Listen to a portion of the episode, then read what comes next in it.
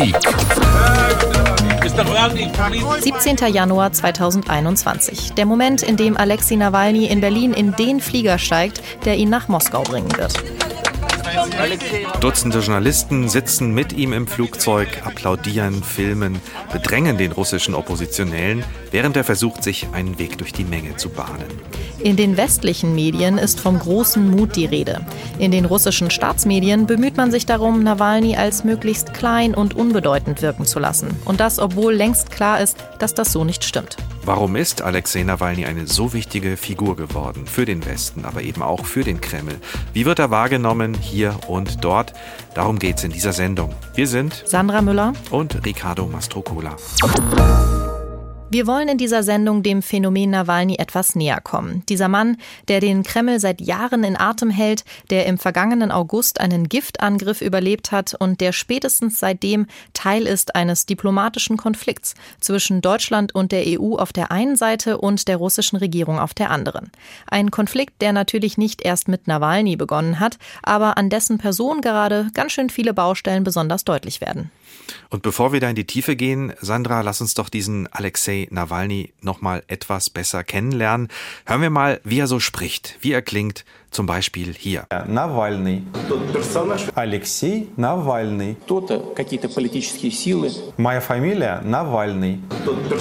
Алексей Навальный. Чем больше комментируешь всяких обормутов и проходимцев. Навальный, Навальный, Навальный. Wir hören Nawalny, der seinen Namen mehrmals wiederholt und betont und buchstabiert und dazwischen geschnitten sind Russlands Präsident Wladimir Putin, der ihn bestimmte politische Kräfte nennt oder diesen Herrn und Dimitri Medvedev hören wir da auch. Er ist Ex-Präsident und heute Parteivorsitzender von Einiges Russland, der ihn einen politischen Gauner schimpft, was wiederum eine Replik ist auf Nawalnys Ausdrucksweise.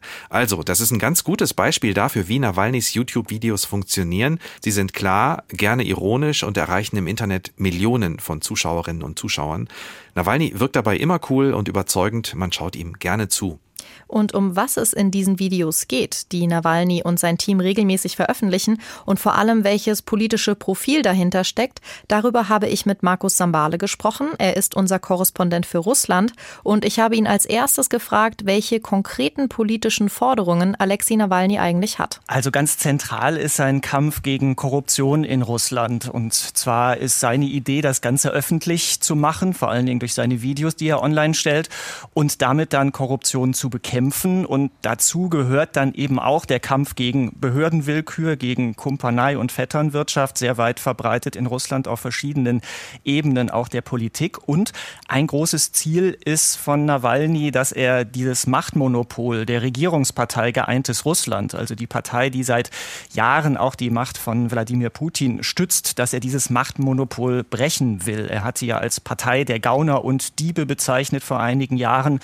Und er sagt, dass man eben in freien, transparenten Wahlen dann dafür sorgen muss, dass diese Partei die Macht verliert. Bei allem, was ich jetzt sage, muss man natürlich immer im Kopf haben, dass Russland als politisches System und auch von der politischen Kultur her natürlich äh, keine Demokratie ist, wie wir das hier aus Deutschland und Westeuropa kennen. Deshalb sind auch diese Forderungen natürlich ähm, in einem anderen System zu sehen. Hm.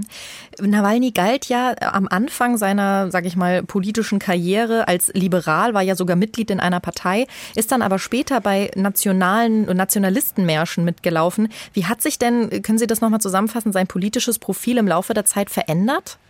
Es ist ganz schwer, in den Kategorien, die wir kennen, einen Politiker oder eine Person in Russland einzuordnen. Also rechts, links, Mitte. Äh, das sind so Kategorien, die sind in Russland so eigentlich kaum vorhanden, auch wenn es diese Begriffe äh, liberal, national ähm, natürlich gibt. Ähm, Nawalny als Person äh, hat, wie ich eben schon gesagt habe, dieses große Ziel, die, die Macht von Wladimir Putin zu brechen. Und dafür nimmt er tatsächlich auch in Kauf, mit Leuten, die sehr nationalistische Töne anschlagen, gemeinsam zu marschieren recherchieren. Das hat er vor vielen Jahren getan. In den letzten Jahren steht das nicht mehr im Zentrum seiner Äußerungen.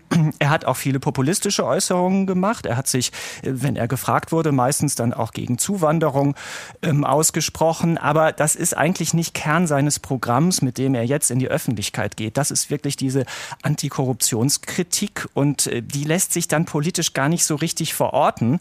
Er sucht natürlich immer wieder die Nähe zu äh, liberalen Oppositionellen, fordert eben auch auch äh, demokratische Strukturen. Aber er ist ja auch nicht Kandidat für irgendeine Wahl jetzt in absehbarer Zeit, dass er da wirklich Putin zum Beispiel ablösen könnte. Das ist sehr schwer zu sagen. Und deswegen ist auch diese politische Person Nawalny einfach doch ein Stück weit schwer zu greifen. Jetzt genau das haben Sie schon angesprochen. Er ist aktuell kein Kandidat, aber er hat sich ja schon mal aufstellen lassen. Also Bürgermeisterwahl in Moskau. Dann mhm. wollte er Präsident werden, wo er nicht zugelassen wurde, weil er ähm, auf eine, eine, Bewährungsstrafe hatte. Ähm, aber wenn man irgendwie eine Kandidat sein möchte, ähm, sich aufstellen lassen möchte, da braucht man ja auch ein bisschen mehr als so eine Antikorruptionskampagne. Das reicht ja irgendwie nicht als Programm. Hat er denn zum Beispiel konkrete Vorstellungen, was so russische Außenpolitik angeht? Wie will er denn Russland da positionieren international oder hat er das gar nicht? Also er hat, wenn er gefragt wird, hat er Positionen. Er hat zum Beispiel kritisiert, wie sich äh, die russische Führung im Syrienkrieg äh, eingeschaltet hat. Er hat gesagt, er hätte sich Russland dieser internationalen Koalition anschließen sollen. Ähm, er hat auch mal gesagt, dass er weiter sieht, dass äh, Russland und die USA so ein atomares Gleichgewicht haben müssten, man auf den Westen zugehen müsse, aber auch klar sein müsse, dass Russland seine Stärke behält.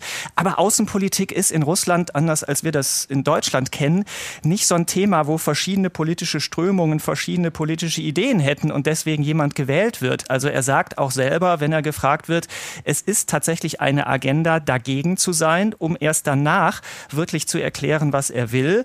Wenn er gefragt wird, dann klingt vieles für westliche Ohren erstmal sehr demokratisch und sehr überzeugend. Ob das dann wirklich so kommt, das ist natürlich eine ganz andere Frage. Genau dieses Thema für westliche Ohren überzeugend ist ja auch ganz spannend, wenn man sich einige Punkte anguckt. Sie hatten es schon angesprochen aus Nawalnys Vergangenheit, die sind ja nicht unumstritten. Also die Märsche bei den Nationalisten haben da aufhorchen lassen. Ähm, aber auch, er hat zum Beispiel Menschen auch als Kakerlaken bezeichnet. Er hat in der Vergangenheit auch Lügen über Migranten als Begründung für ja eine restriktive Einwanderungspolitik genutzt. Wie könnte man denn Nawalnys Demokratieverständnis und auch Menschenrechtsverständnis beschreiben? Vielleicht sogar im Verhältnis zu den Werten, wie wir sie hier in Deutschland oder in der EU vertreten? Er ist vor einigen Jahren in einem Interview gefragt worden und da hat er gesagt, er will das Parlament stärken, er will unabhängige Gerichte, er will freie Medien, er will Meinungsfreiheit in Russland und er will dafür sorgen, dass es nie wieder ein autoritäres Regime gebe, wie das eben im Moment der Fall sei.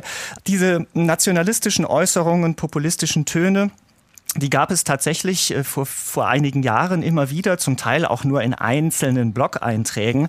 Das ist absolut nicht das, was sein Programm ist oder etwas, mit dem er in die Öffentlichkeit geht oder worüber die Menschen in Russland aktuell diskutieren würden oder was ihnen einfällt, wenn sie Nawalny hören. Das ist für deutsche Ohren an vielen Stellen natürlich äh, fragwürdig und kritikwürdig. Man muss aber auch sagen, in Russland sind viele dieser Töne bis ins Parlament hinein und bis hin zu Parteien Parteichefs üblich. Da ist ähm, Nawalny sicherlich vor einigen Jahren einfach auch mit ähm, in diese Art der Rhetorik ähm, gegangen.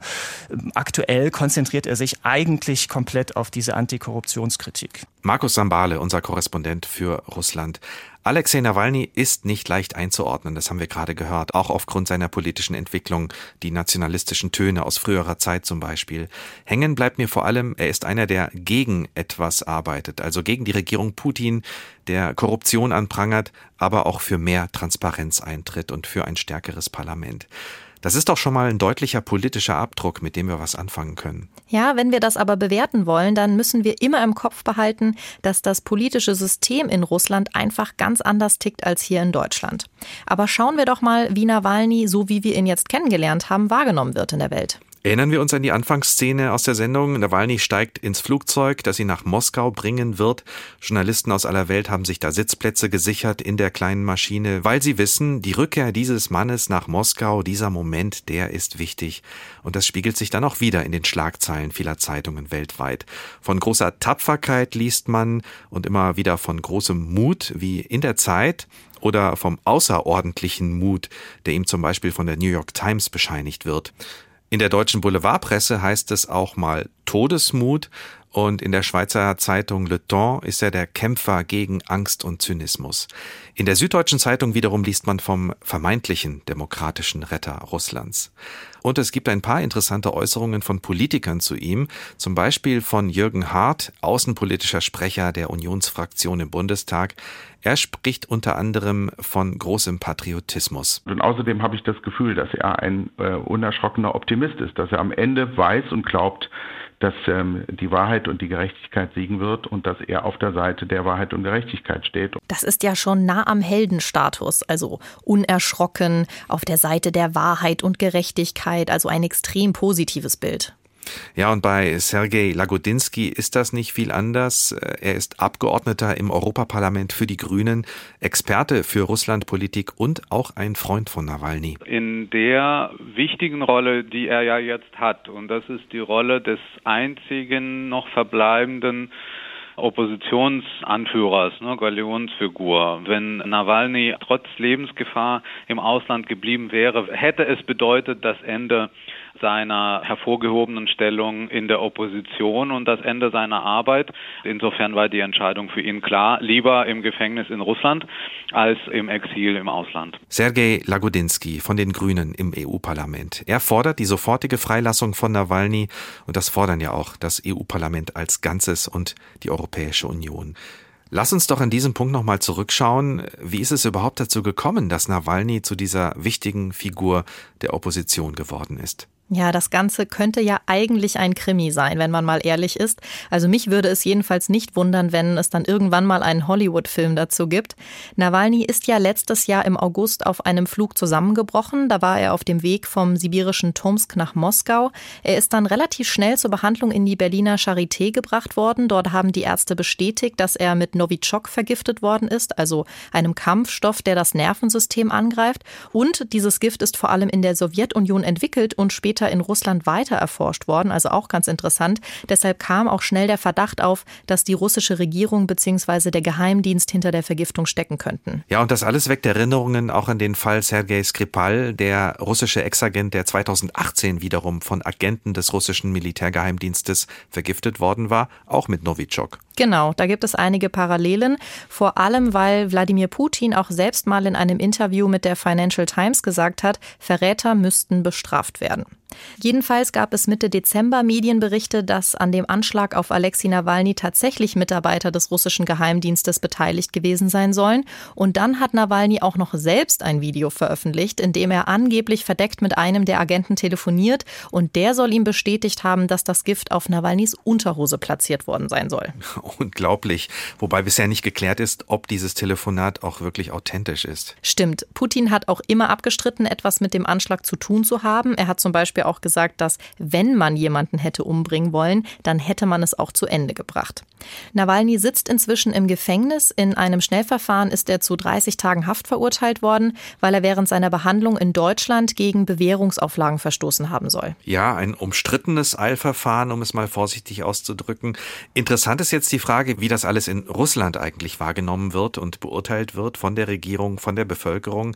Darüber habe ich noch mal im Detail gesprochen mit unserem Russland-Korrespondenten Markus Sambale. Ich glaube, ein Erfolg, den er verbuchen kann, ist, dass äh, nach einer Umfrage, die im Herbst letzten Jahres gemacht wurde, 80 Prozent der Russinnen und Russen sagen, ja, ich weiß, wer Nawalny ist. Das ist tatsächlich für russische Verhältnisse schon ein enormer Wert. Und wenn man das vergleicht äh, mit einigen Jahren vorher, da war es halt nicht mal die Hälfte äh, der Menschen. Das heißt jetzt natürlich lange nicht, dass die alle gut finden, was er tut. Er wird wahrgenommen und das ist das ganze Spektrum, was man sich vorstellen kann, von seinen Anhängerinnen und Anhängern tatsächlich als eine Art Held und Idol, der mutig den Kampf mit dem Präsidenten aufnimmt, so stellen die das dar, bis hin zu äh, Leuten, die sagen, der ist ein Verbrecher, der ist jemand, der quasi vom Ausland gesteuert und finanziert versucht, Russland in Unruhe zu stürzen. Und dieses ganze Spektrum gibt es auch in der Bevölkerung. Wie groß da äh, welche Gruppe ist, das ist eigentlich nicht seriös auszumachen. Und man muss dazu wissen, dass es natürlich in Russland extrem viele Menschen gibt, die sich in den letzten Jahren auch ins Private zurückgezogen haben und die sich mit äh, Politik dann eher ungern beschäftigen und die das dann so achselzuckend mitkriegen, aber am Ende keine so richtige, richtige Meinung dazu haben. Sie haben sich äh, sicherlich auch in den vergangenen Jahren mal das ein oder andere Video angeschaut. Es ist ja toll produziert, was er macht. Es mhm. ist eine starke Inszenierung.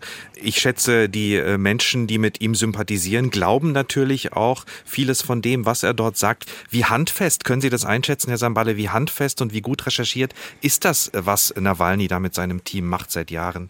Es ist vieles tatsächlich gut recherchiert und äh, das ist ja manchmal etwas absurd und auch für mich immer wieder überraschend, dass in diesem so äh, durchkontrollierten Land wie Russland, wo Geheimdienste so viel zu sagen haben, parallel eine Struktur existiert, äh, wo man gegen Geld an alle möglichen privaten und äh, behördlichen Informationen kommt, wo man plötzlich ähm, Zusammenhänge kriegt, wann was auf welches Konto überwiesen wurde und wer in welchem Register eingetragen ist, bis hin zu Handydaten Daten und Flugdaten. Und mhm. aus diesen Informationen trägt Nawalny tatsächlich viel zusammen. Und ähm, es gab immer wieder natürlich Proteste, äh, auch Kritik. Dann wurden auch immer mal wieder Videos auch von äh, Gerichten untersucht. Ähm, es hat ihm aber am Ende nie äh, so geschadet, dass man sagen konnte, er verbreitet da nur Lügen. Ähm, es ist natürlich in Russland seit Jahren so, dass da ganz oft auch dann von offizieller Seite ähm, bewusst auch äh, andere Theorien verbreitet werden.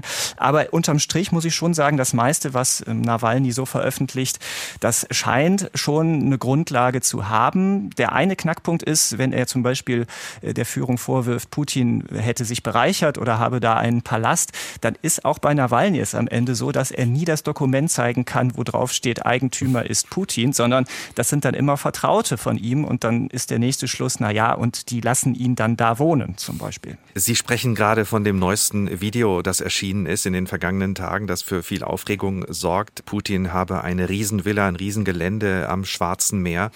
Ganz interessant, was Sie sagen, ist, dass er ja dann offenbar ein starkes Netzwerk haben muss, auch in den Behörden, in den Institutionen, wenn er an all diese Daten kommt. Wie geht der Kreml jetzt mit ihm um? Es war in den letzten Monaten tatsächlich so, dass der Präsident selbst, dass Wladimir Putin, den Namen Nawalny nicht in den Mund genommen hat. Er hat dann äh, von dem Blogger gesprochen, als Nawalny nach dem Giftanschlag in Deutschland zur Behandlung war. Da war er dann der Berliner Patient, ähm, so wurde er genannt. Und da wurde natürlich schon von vielen quasi hier ähm, auch dann die Vermutung angestellt, Putin traue sich nicht den Namen auszusprechen. Das ist sicherlich äh, eine interessante Beobachtung was ich jetzt in der vergangenen Woche, seit Nawalny zurückgekehrt ist nach Russland, doch bemerkenswert fand, ist, wie oft dann doch das Thema thematisiert wurde ähm, von Außenminister Lavrov, dann von Putins Sprecher Peskov bis hin ins äh, russische Parlament, in die Staatsduma, wo sich äh, die meisten der Parteichefs zu Nawalny geäußert haben und haben dann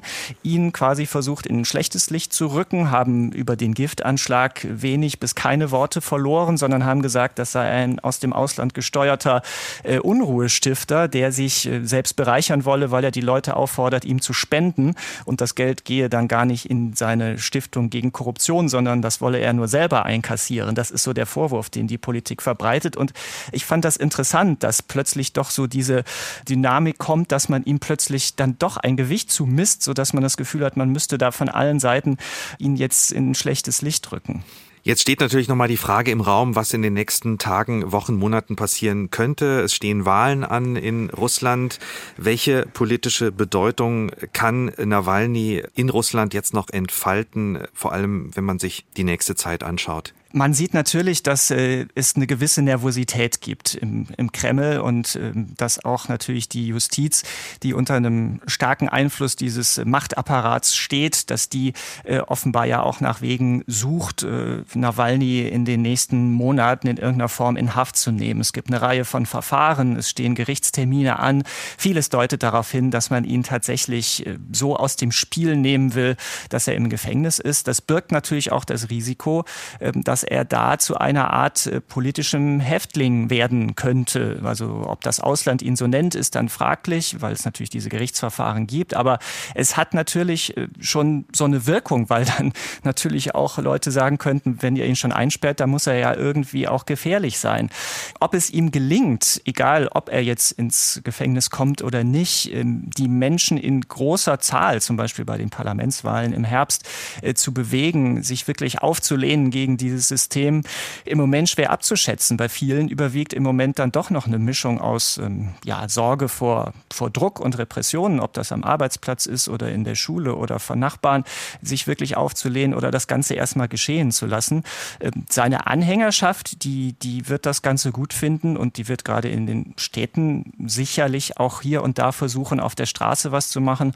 Zusammengenommen mit der Corona-Pandemie ist das natürlich auch schwierig. Das wird ein Jahr, da ähm, muss man sich auf vieles einstellen. Ähm, dass das jetzt so richtig kippt in diesem Jahr, die Stimmung, äh, das halte ich aber doch für sehr unwahrscheinlich. Wenn wir jetzt noch mal kurz zusammenfassen, was wir bisher wissen. Da kämpft jemand seit Jahren vor allem gegen die Korruption in Russland und ist dem Kreml da natürlich ein Dorn im Auge, weil er das System Putin umwälzen will. Und plötzlich bekommt dieser Mann durch einen Mordanschlag auch international extrem viel Aufmerksamkeit und dadurch irgendwie natürlich auch eine viel größere Bedeutung, als er vorher hatte. Genau, und die Frage ist spannend, wer wen eigentlich in diese Rolle gebracht hat. Er sich selbst, der Westen oder der Kreml gar? Welche Rolle hat Nawalny also in diesem vielleicht viel größerem politischen Spiel. Ich habe darüber mit Sarah Pagung gesprochen. Sie ist Politikwissenschaftlerin bei der Deutschen Gesellschaft für Auswärtige Politik und sie arbeitet dort vor allem auf dem Gebiet der deutsch-russischen Beziehungen. Ich habe sie gefragt, woher das denn kommt, dass Nawalny nach dem Angriff so viel Unterstützung vor allem in der deutschen und europäischen Politik bekommen hat. Das hat natürlich unterschiedliche Gründe. Zum einen ist es natürlich vor allen Dingen auf der politischen Agenda hier in Europa gelandet, weil Nawalny natürlich einfach nach dem Giftanschlag auf ihn in Europa behandelt wurde wurde. Das heißt, man konnte das Thema natürlich auch nicht so ignorieren.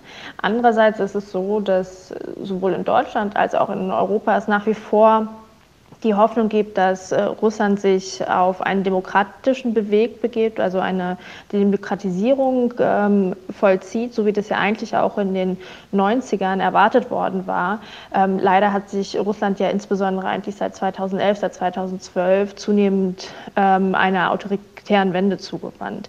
Der zentrale Grund ist aber sicherlich, dass Russland und vor allen Dingen die europäischen Staaten ja eben auch gemeinsame Institutionen und Verträge teilen. Also denken Sie an den Europarat, denken Sie an die USZE oder denken Sie eben auch an die Europäische Menschenrechtskonvention, in der Russland sich ja ganz klar dazu bekannt hat, ähm, Pluralismus innerhalb seines Landes zuzulassen, der Opposition Rechte einzuräumen, auch liberale und politische Freiheitsrechte zu ermöglichen und mit dem, was wir im Fall Nawalny sehen, aber auch natürlich in vielen anderen Bereichen, verstößt Russland eben gegen diese gemeinsamen, ja auch durchaus vertraglich zugesicherten Prinzipien. Und wenn man sich jetzt mal ganz konkret die Rolle von Alexei Nawalny anschaut, so für die politischen Beziehungen zwischen Russland auf der einen Seite und Deutschland und dem Westen auf der anderen Seite, ist da Nawalny nur so ein willkommenes Werkzeug geworden, um Moskau auch so unter Druck setzen zu können und dem Kreml auch vielleicht die Verfehlungen, die Sie gerade auch schon angesprochen haben, immer wieder vorhalten zu können? Oder ist Nawalny vielleicht tatsächlich auch der Mann, auf den man ja insgeheim setzt, wenn man, ja, wenn es um die politische Zukunft Russlands geht?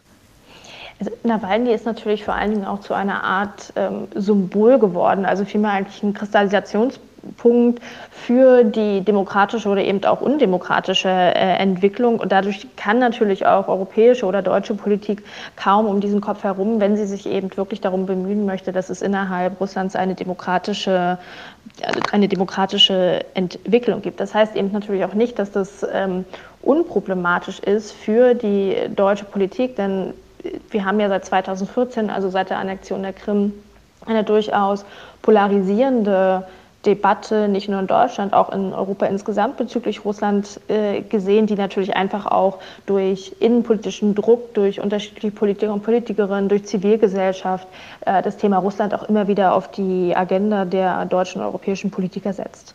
Wenn man sich mal die Interessen anschaut, die da vielleicht auch von unterschiedlichen Akteuren eine Rolle spielen, wirtschaftliche Interessen, politische Interessen, ähm, kann man denn sagen, dass da vielleicht auch die USA, Deutschland, Europa, Russland, Nawalny diesen Fall so ein bisschen auch zu politischer Instrumentalisierung nutzt? Ähm, also das kommt natürlich auch ein bisschen darauf an, welchen, welchen Akteur Sie betrachten. Also wenn, wenn Sie Deutschland anschauen, ist sicherlich der Fall im, der, oder der Giftanschlag auf Nawalny im letzten Jahr nicht unbedingt gelegen gekommen, äh, weil natürlich dann einfach die deutsche Bundesregierung die Diskussion um Nord Stream 2 wieder hatte. Und das war ja eine Diskussion, die sie eigentlich gerne eigentlich gerne vermeiden wollen. Also die Gaspipeline in der Ostsee, muss man kurz dazu sagen, für diejenigen, die es vielleicht nicht wissen, was das ist. Genau. Ähm, wenn, wir wenn wir uns die USA anschauen, ist es eigentlich ganz interessant, dass ähm, unter dem jetzt ja nicht mehr Präsidenten Trump der Fall Nawalny eigentlich keine große Rolle gespielt hat.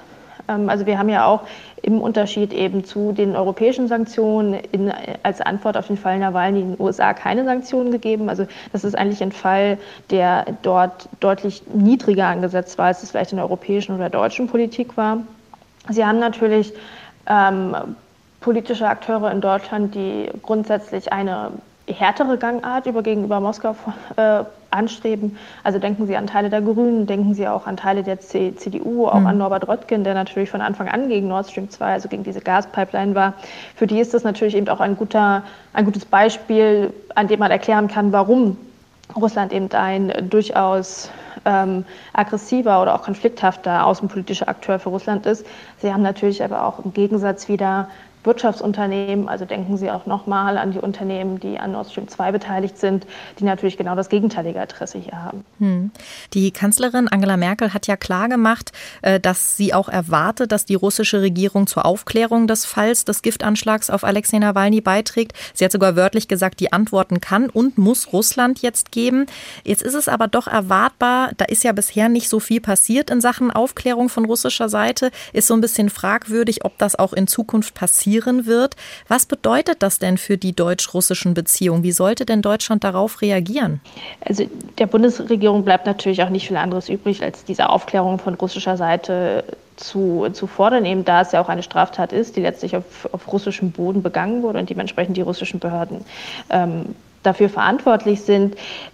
Sicherlich ist, den, ist sowohl Angela Merkel als auch anderen Regierungsvertretern, die das gefordert haben, klar, dass es sehr unwahrscheinlich ist, dass Russland das tun wird. Das haben wir ja auch in vergleichbaren ähm, Fällen schon vorher gesehen. Mhm. Das heißt, wir haben es auch wieder hier mit dem Fakt zu tun, dass Nawalny ja ein, wieder ein Kristallisationspunkt für die deutsch-russischen ähm, Beziehungen sind. Wir haben oder wir beobachten ja sich deutlich verschlechternde Beziehungen, insbesondere seit 2014, seit der Krim-Annexion.